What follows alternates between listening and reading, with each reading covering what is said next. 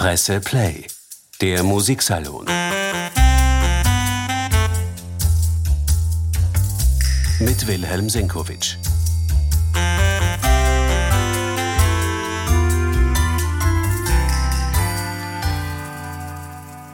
Herzlich willkommen, meine sehr geehrten Damen und Herren, beim heutigen Musiksalon, der den Violinkonzerten von Wolfgang Amadee Mozart gewidmet ist. Aus folgendem Grund. Janine Janssen musiziert mit der Camerata Salzburg und Gregory Aas Musik von Mozart für eine und zwei Violinen und Orchester und einige Beispiele der unglaublichen Genialität des ganz Jungen, des Wunderkindes Mozart. Im Zentrum eine Aufführung des Violinkonzerts in D-Dur, Köchelverzeichnis 218.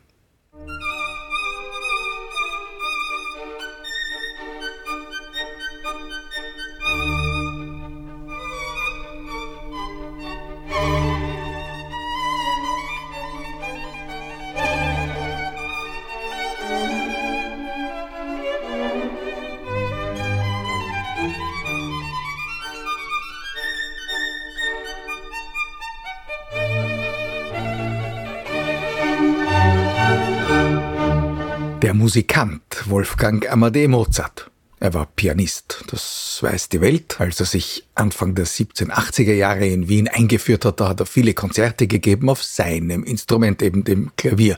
Und zu diesem Zweck hat er nach und nach seine späten Klavierkonzerte komponiert. Die ersten ganz großen Konzerte des klassischen Repertoires, an denen haben eigentlich alle späteren Komponisten, beginnend mit Beethoven, Maß genommen. Aber von Mozart stammten auch mindestens fünf Violinkonzerte, deren einige sich auch bis heute immer wieder in den Konzertprogrammen wiederfinden. Allen voran das A-Dur-Konzert, Köchelverzeichnis 219, das letzte der Reihe mit dem berühmten türkischen Intermezzo im Finalsatz.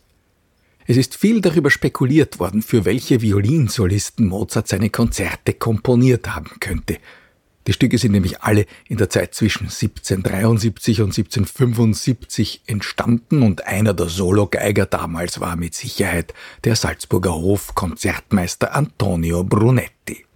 Aber auch der Salzburger Geiger Johann Anton Kolb hat nachweislich Mozart-Konzerte öffentlich gespielt. Das wissen wir, weil Mozarts Vater diesen Interpreten einmal in einem Brief ausdrücklich erwähnt hat als Solist eines der Werke seines Sohnes. Vor allem aber hat wahrscheinlich Mozart selbst, den der Vater Leopold ja immer wieder ermahnt hat, genügend zu üben, öffentlich Violine gespielt. Im Oktober 1777 war er zum Beispiel in Augsburg und dort hat er sich definitiv als Geiger präsentiert. Vermutlich hatte er sein eigenes Violinkonzert in G-Dur im Gepäck.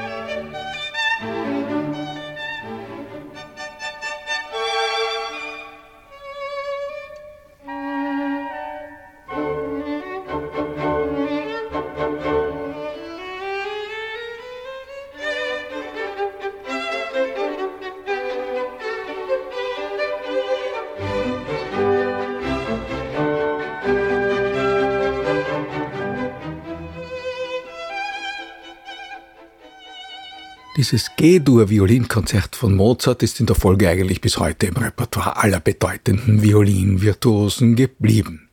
Noch populärer wurden nur das Konzert in D-Dur, Köchelverzeichnis 218, und das schon erwähnte A-Dur-Werk, Köchelverzeichnis 219. Es ist ja so, Violinsolisten wollen sich hin und wieder auch von ihrer, sagen wir, musikantischen, von ihrer feinsinnigen Seite zeigen, und das lässt sich doch eher anhand von Mozart als anhand von Tchaikovsky oder sagen wir Sibelius beweisen. Apropos, es geht bei der Feinsinnigkeit eben nicht darum, so schnell wie möglich Terzen, Parallelen, Trepp auf, Trepp ab zu absolvieren, nicht um kühne Sprünge oder das Streuen von Koloraturkonfetti, sondern darum, große melodische Bögen zu spannen und diese Bögen in sich detailverliebt zu differenzieren. Und zwar ohne, dass dabei die große Linie verloren geht. Das ist leichter gesagt als getan. Aber hören wir einmal, wie am Anfang des Finales des D-Dur-Konzerts, Köchelverzeichnis 218, ein wirklicher Meister seines Faches am Werk ist. Wolfgang Schneiderhahn, einer der letzten Vertreter dessen, was man Wiener Geigenschule nennen könnte. Er hat Mozart schlafwandlerisch sicher beherrscht.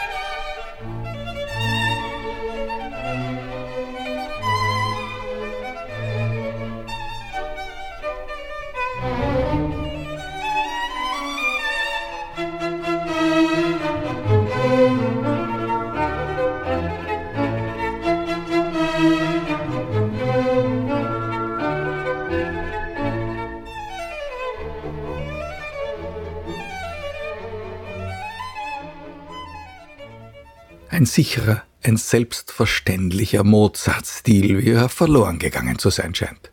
Kokett, verschmitzt, witzig, jedenfalls gut gelaunt, aber natürlich mit Sinn fürs Lyrische. Entsprechend charmant haben jedenfalls die Zeitgenossen Mozarts eigene Auftritte empfunden. Es ging wie Öl, schreibt Mozart selber an seinen Vater von seinem Gastspiel in Augsburg, und aus demselben Brief erfahren wir, dass er damals nicht nur dieses eigene Werk gespielt hat, sondern auch ein Stück von einem anderen Komponisten, Johann Baptist Wanhall. Zitat aus dem Mozartbrief. Ich spielte auf der Violin das Konzert XB von Wanhall mit allgemeinen Applauso. Dieses Konzert XB, also in B-Dur, war damals sehr verbreitet. Es haben sich viele Kopien dieser Partitur in ganz Europa erhalten. Das war also eine Verbeugung Mozarts vor einem höchst erfolgreichen Kollegen. Dieser Kollege Wanhall war ja eher ein Vertreter der Generation Josef Haydns als der seiner eigenen Generation. Aber Wanhall verkehrte im engsten Zirkel der Hochzeit der Wiener Klassik. Da gab's ja dieses legendäre Konzert bei den Geschwistern Storres 1786. Eigentlich waren's mehrere Konzerte und da ist ein Streichquartett zusammengekommen. Die illustre Besetzung muss man sich auf der Zunge zergehen lassen. Karl Ditters von Dittersdorf und Josef Haydn spielten Violine, Wolfgang Amadee Mozart die Bratsche und unser Johann Baptist Wanhall eben das Cello. Da wären wir gern dabei gewesen. Interessant jedenfalls, dass der junge Mozart schon 1777 offenbar an einem vielgespielten Werk Wanhalls Maß genommen hat und es selber aufgeführt hat.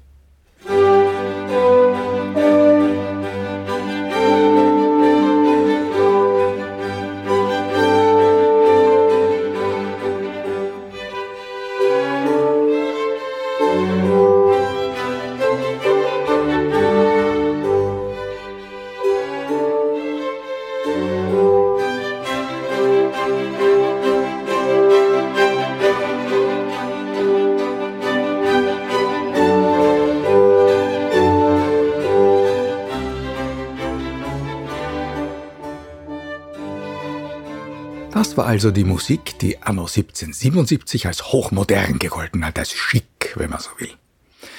Wenn wir den vom Klang der Hörner getragenen Tonfall dieses Wannhall-G-Dur-Konzerts im Ohr haben, wie wir es eben gehört haben, dann ist unschwer festzustellen, wie dieses Klangbild im ersten von Mozarts Violinkonzerten, dem B-Dur-Konzertköchelverzeichnis 207, nachklingt.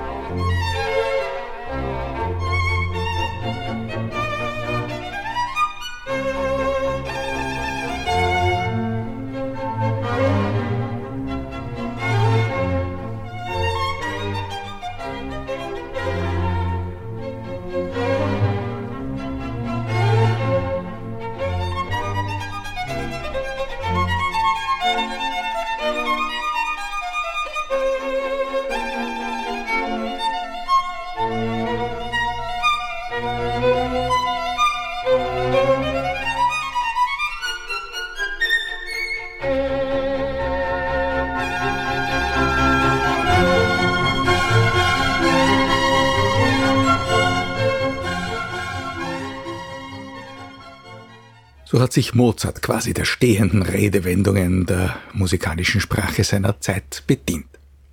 Wie erstaunt, ja verängstigt die Konkurrenten auf das Genie des jungen Mozarts geblickt haben, das wissen wir. Es war aber auch zum Eifersüchtigwerden, wenn man erkennen musste, wie einem dieser musikalische Feuergeist mit Einfallsreichtum und Esprit einfach davonzog, wie im Finale des Konzerts in B-Dur.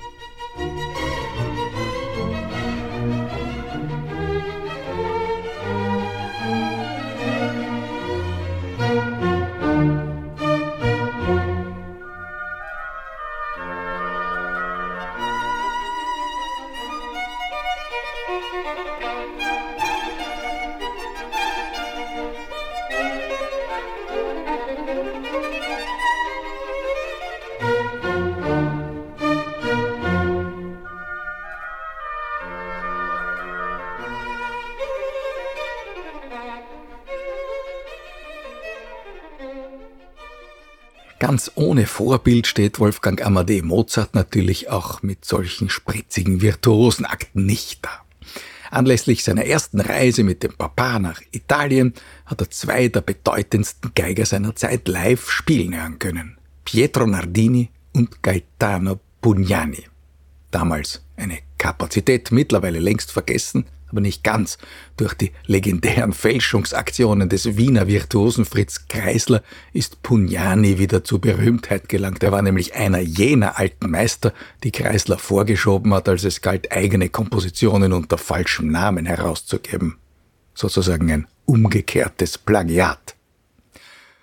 Plagiate waren am Beginn des 20. Jahrhunderts schon ein Problem. Zu Mozarts Zeiten gar nicht. Da hat man ungeniert Anleihen nehmen können und darauf kommen wir noch zurück. Die Mozart-Forschung geht jedenfalls davon aus, dass er zur Komposition seiner Violinkonzerte neben den großen Italienern auch von einem weiteren böhmischen Meister, nämlich Josef Myslivecek, beeinflusst worden ist. Wenn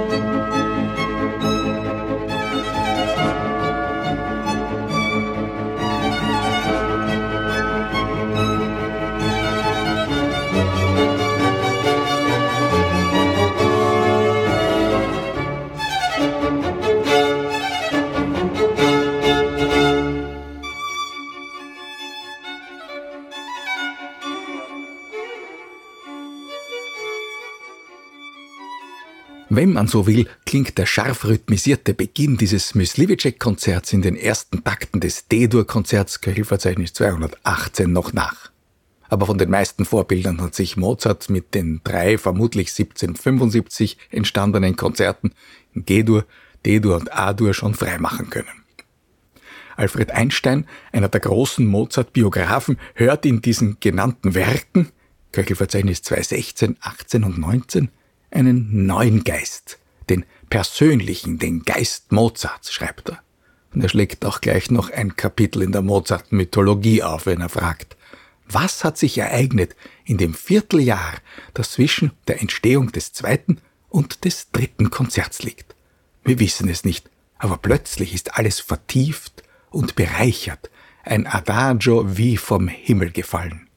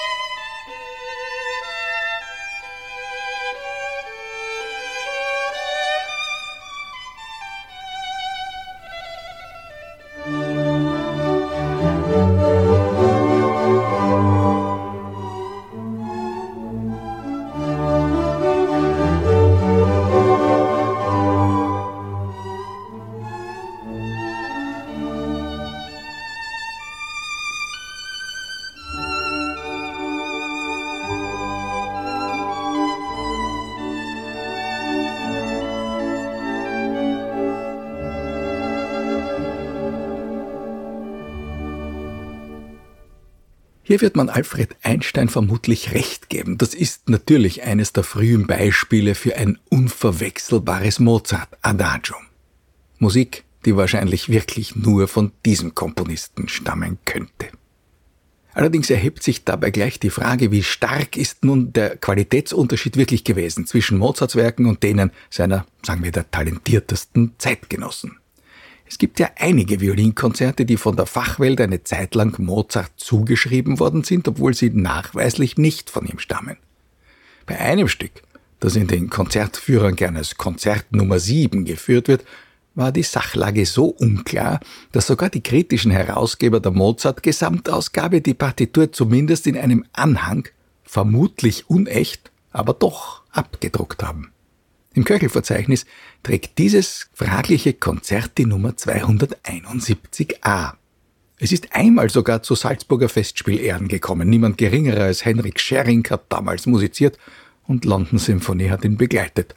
Unter Karl Böhm. Und Böhm war ja wirklich ein Mozartianer. Ich erinnere mich noch gut, dass Böhm damals gemeint hat, dieses Konzert ist vermutlich deshalb nicht echt, weil das Thema des langsamen Mittelsatzes im Pizzicato der Streicher eingeführt wird. Das, so meinte Karl Böhm, sei für Mozart doch allzu ungewöhnlich.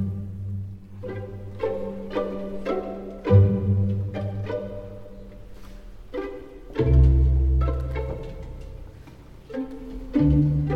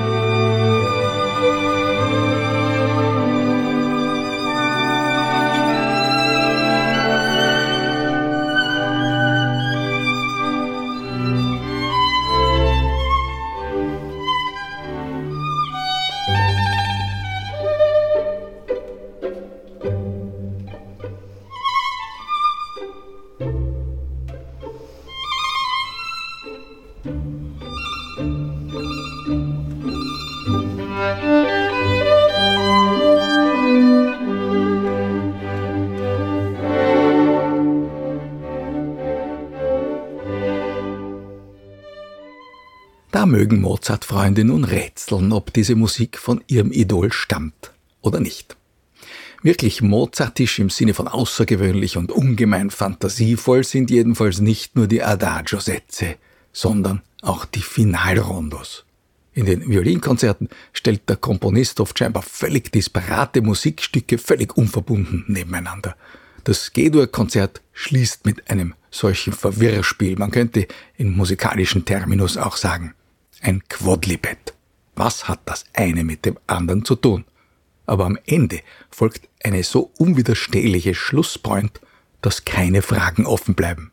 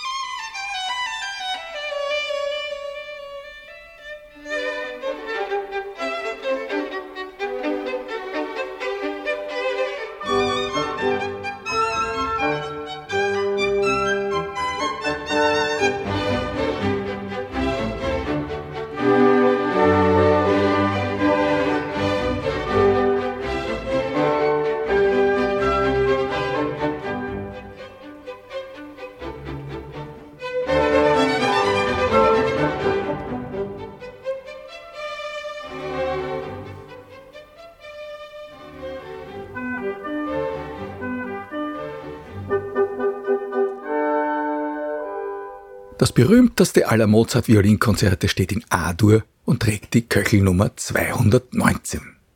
Es treibt schon in den allerersten Takten des ersten Satzes ein Vexierspiel mit uns Hörern. Es beginnt einmal mit einem kraftvollen Auftakt des Orchesters, bremst dann beim Auftritt des Solisten plötzlich ab und der beginnt zunächst einmal zu fantasieren, als ob er gar nicht dazugehörte, verträumt, selbstvergessen, und das Orchester legt sich sanft murmelnd seinen Melodien zugrunde.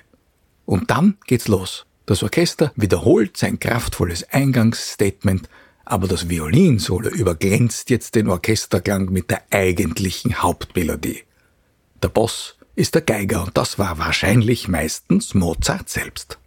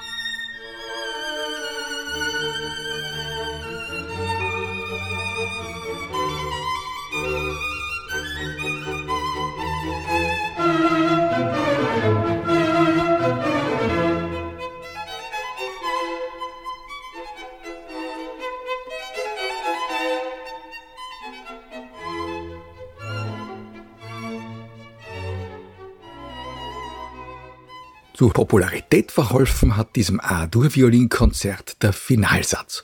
Der beginnt charmant, freundlich und elegant, aber einer der Zwischensätze in diesem so zauberhaft beginnenden Rondo-Finale braust plötzlich stürmisch auf. Wir hören eine typische Janitscharen-Musik roh und ungebärdig, wie sie damals als exotisches Element beliebt gewesen ist. Denken wir nur an die Sonate mit dem türkischen Marsch von Mozart oder die Chöre in der Entführung aus dem Serail. Im englischen Sprachraum heißt das A-Dur-Konzert seit Anbeginn denn auch das Türkische, das allerdings mit einer hübschen Arabeske freundlich zu Ende geht, wie es begonnen hatte. Nun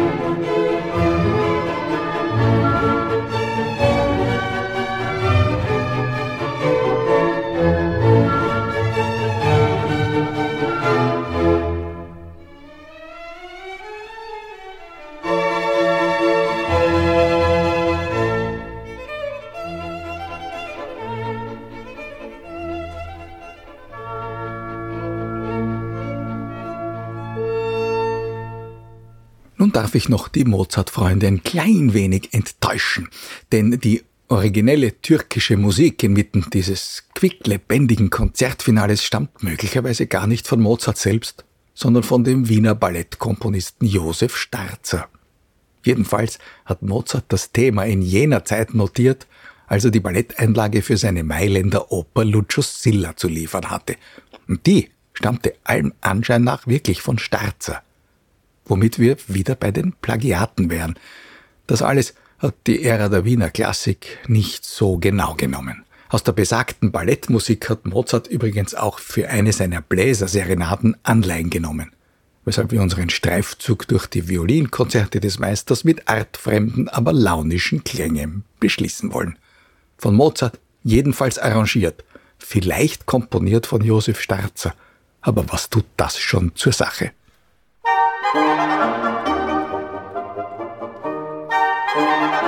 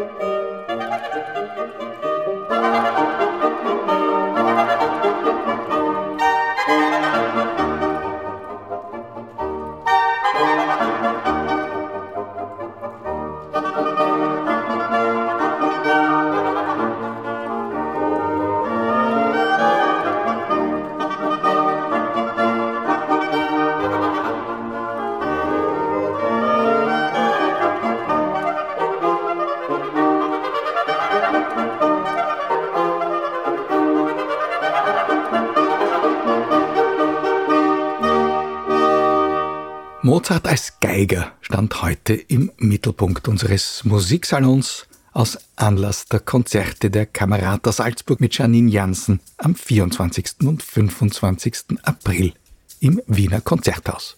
Damit danke fürs Zuhören. Bis zum nächsten Mal. Presse Play, der Musiksalon. Mit Wilhelm Senkowitsch.